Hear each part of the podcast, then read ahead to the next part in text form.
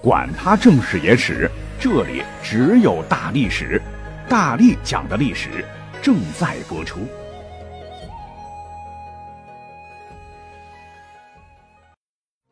大家好，我是大力丸，今天是二零二一年八月五日，疫情未了，希望大家多多保重，尽量不要去人多的地方，一定要戴口罩，注意消毒防护，勤洗手，也别忘了还有每天的大力丸陪伴着您。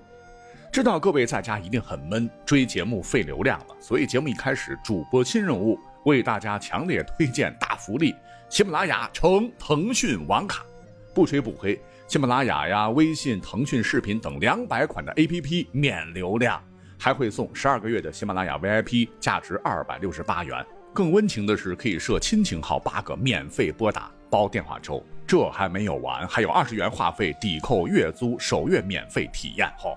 免费申请，免费配送，免费体验，快快点击节目下方小黄条领取，先到先得，就在节目下方的小黄条点点点。好，节目正式开始。说起十二星座，很多人认为那是现在从西方传入的很摩登的东西。其实，据考证，十二星座在一千五百多年前，南北朝末隋唐时就已经传入我国。所以今天呢，我们就不妨另辟蹊径，讲点没人讲过的啊，将古代一群被大家讲烂的群体跟星座来一次亲密碰撞，看看能猜出怎样的闪亮火花。那这是什么群体啊？普天之下莫非王土，当然是中国最有权势的皇帝们了。我们呢就把史书上他们的农历生辰换成阳历的，看看他们都是哪个星座的。性格特质了，星座物语了，跟他们为人从政理国对比一下哈，土洋结合，看看到底准不准？我们基本上就按照大一统王朝的皇帝来做参照了。那皇帝星座排第不，不能排第一，我们就留个悬念好了哈。先从上榜的最少的说起好了。据不完全统计，金牛座这个人数应该还行啊。你像北宋仁宗的赵祯。南宋的杜宗、赵齐，明成祖朱棣，清朝的康熙、同治二帝都是金牛帮。咱们听众当中有金牛的吧？啊，金牛座最显著的特点就是踏实靠谱、思维缜密，具有持之以恒的精神以及顽强的毅力，猫都具有老黄牛的精神。那关于这一点呢，我们可以搬出康熙大帝来做个对比，你会发现，哎，还真的有点像。你像历史上康熙是八岁登基。年少时就智擒权臣鳌拜，又以迅雷不及掩耳之势平定三藩叛乱，维护了边疆的稳定。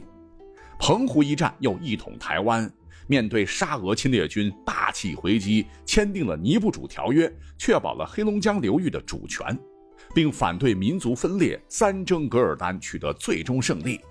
其对内呢，又标榜仁政，注意休养生息，发展经济，使得清朝达到了极盛。我们细细分析一下，如果他不是金牛座，如果思维不缜密、不睿智，做事为人心浮气躁，很容易浅尝辄止、打退堂鼓、耽于声色犬马，怎么可能会有这样的历史成就呢？连康熙本人都常说：“君临天下之道，唯以实心为本，以实政为务。”这就是他踏踏实实、一贯务实的金牛男的生动体现。康熙帝。那政策非常的务实，那再来看一看另外一位金牛宋仁宗，性格宽厚，吃穿用度历史上记载都非常的朴素，在位期间商业发达，还发明了世界第一张纸币交子，想来呢也跟金牛擅长节俭、理财、开源节流的个性是分不开的。讲到这儿，你可能会说，那也不对呀，你不刚才讲了吗？还有不次人君的主啊！你像是宋度宗，历史上荒淫无道，刚即位就招了三十多位美女同欢。登基时，金朝已灭亡多年，蒙古铁蹄南下侵扰，国家生死存亡之秋。这货呢，却宠幸奸臣贾似道，导致军政混乱不堪，锦绣江南变得暗无天日。南宋已无药可救，即将走向灭亡。如果说他是金牛座，那金牛的踏实肯干都去哪里了呢？缜密呢？毅力呢？这不扯犊子吗？其实这好解释，哪个群体不出败类？哪个星座都有出类拔萃的人物，也有渣子啊，这都是无法避免的。再者说哈，这位杜宗十载智商低于正常人水平，二十五岁即位，三十五岁酒色过度就驾崩了，不能按照健康的金牛看。甚为有趣的是，谈到金牛，还有一个至今引以为傲的强盛朝代。从开国皇帝算起来，快三百年后的最后一位末帝，二十多个皇帝当中有巨蟹座、有双鱼座、有处女座、有天蝎座等等，唯独就没有金牛座。而这个朝代呢，就是唐朝。又根据大数据分析，跟金牛较多的宋朝比，宋朝皇帝没有的星座，你会发现唐朝最多。宋朝最多的星座，唐朝是零啊，这也是种有趣的历史巧合吧。金牛之后，接下来并列的星座有水瓶座、天秤座和白羊座。皇帝们统计统计都差不多有六位。先说这个水瓶座哈，当仁不让的千古第一明君唐太宗李世民是坐其镇的。其后去查一查，还有宋英宗、宋理宗居中纲鼎。最后呢，还有元文宗、明思宗，也就是崇祯接续。两千多年帝制，最后一位皇帝宣统溥仪也是水瓶座的，为皇帝画上了圆满的句号。说起来哈，身边水瓶座的朋友们还很多哈，特质就是外表上呈现冷漠与热情的交替多变形态，是神秘主义者，又富于研究精神，喜爱一切的新奇新鲜的事物。乐于接受新的发现，具有好的观察能力及建立理论的能力。如果是普通人的话，那哲学家、科学家倒是蛮能达成所愿。总的来说吧，这是一个忠于信念、呃，令人难以琢磨的星座。再说白点儿，就是太自我。哈哈，这个水瓶座其实在很多人的心目中，并非领导型人格的星座，但是。大名鼎鼎的李世民以其出类拔萃的统御能力，告诉大家，历史上这并非绝对。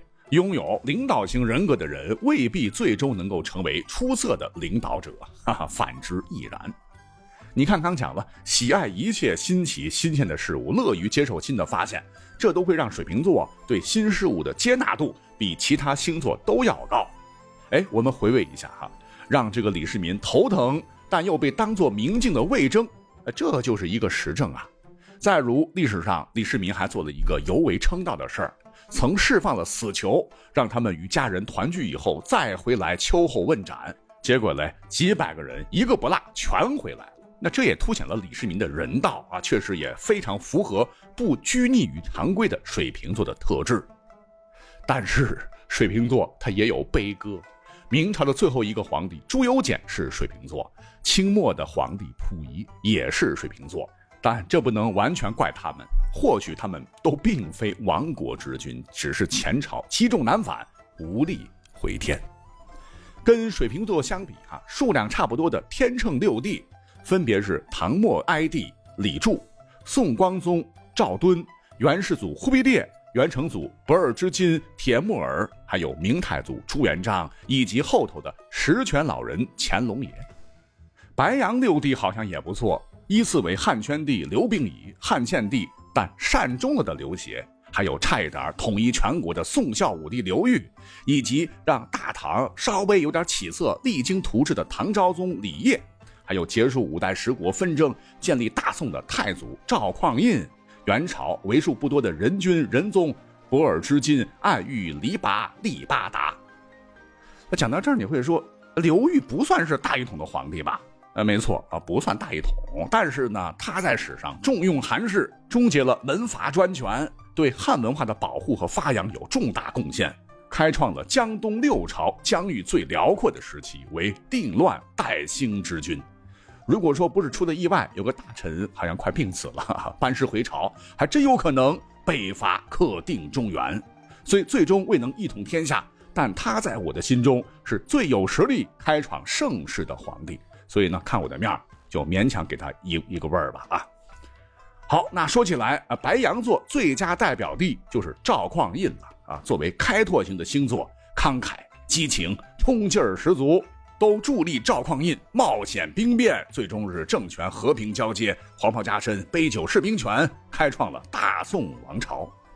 他行武出身，这性格里边呢，也透露出一股子白羊座的豪爽劲儿。他为政期间，不光喜欢将宫内大门窗户通通打开，要求大家要堂堂亮亮的做事情，还不止一次的对重臣讲：“此如我的心，小有邪曲，人皆见之矣。就是开大门要走大路，你们的心呐也要没有歪的斜的，每个人都要看得到。哎，这也铸造了宋太祖赵匡胤史上容颜雄壮、气度豁如的美名。一口气讲了十分钟，听累了吧？哈，大福利，喜马拉雅城腾讯网卡来了，像是喜马拉雅、微信、腾讯视频等等两百多个 APP，通通免流量啊！还有喜马拉雅的 VIP，价值二百六十八元，通通拿走，还可以设置亲情号八个，免费拨打电话哦。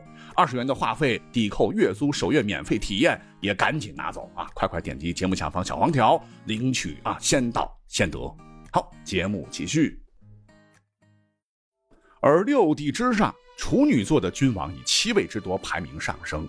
若是不算明末统一女真、奠定大清基业的处女座的皇帝努尔哈赤。在刨去著名的风流天子唐玄宗李隆基外，还有守成的天子、小气吝啬的道光皇帝。值得一提的是，明朝处女座皇帝当仁不让的乃是历代王朝中最多的。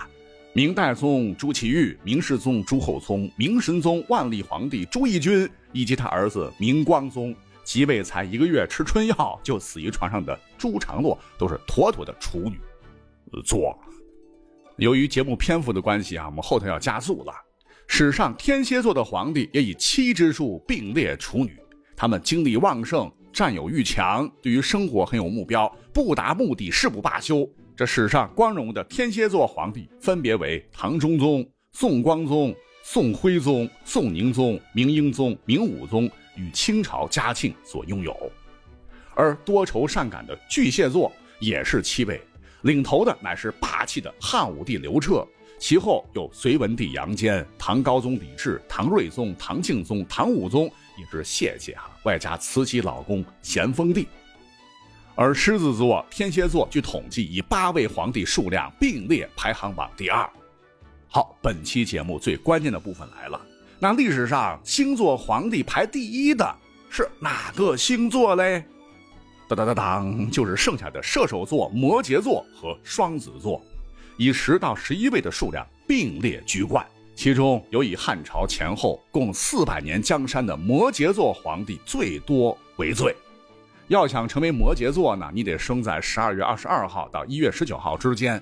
哎，这是一个象征着冬天开始的星座，是天使与魔鬼兼并融合的星座。他们善于独立实现自己心中的理想。喜欢从容不迫、深思熟虑，待人是亲切和蔼、心胸宽广、有抱负，以踏实的方式追求成功，信奉有付出就有回报。即使说遇到挫折呢，也能砥砺前行。也许正是在这样的信条之下，汉高祖刘邦芒砀山起义斩白蛇，是揭竿而起。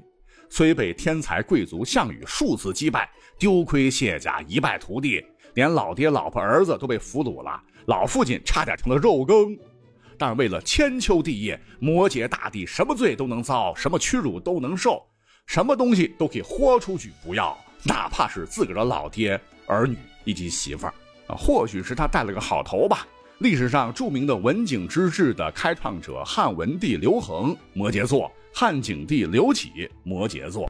可是嘞，他们的子孙不争气哈。西汉时宦官专权，外戚专权，等到了末年的时候。有一个活在现实生活，但思想常常飞向遥远的过去和美好未来的射手座王莽，差一点就篡夺了大汉江山。幸得汉光武帝刘秀拨乱反正，再次延续了大汉的国祚。而人们不知道的是，其实刘秀他也是摩羯座。所以呢，有人开玩笑的说：“难道是摩羯座创造了大汉？”OK，节目最后啊，还是希望我们一起努力。用喜马拉雅和腾讯网卡，让我们的生活更加的多姿多彩起来。阴霾一定会过去，大力丸和你们同在。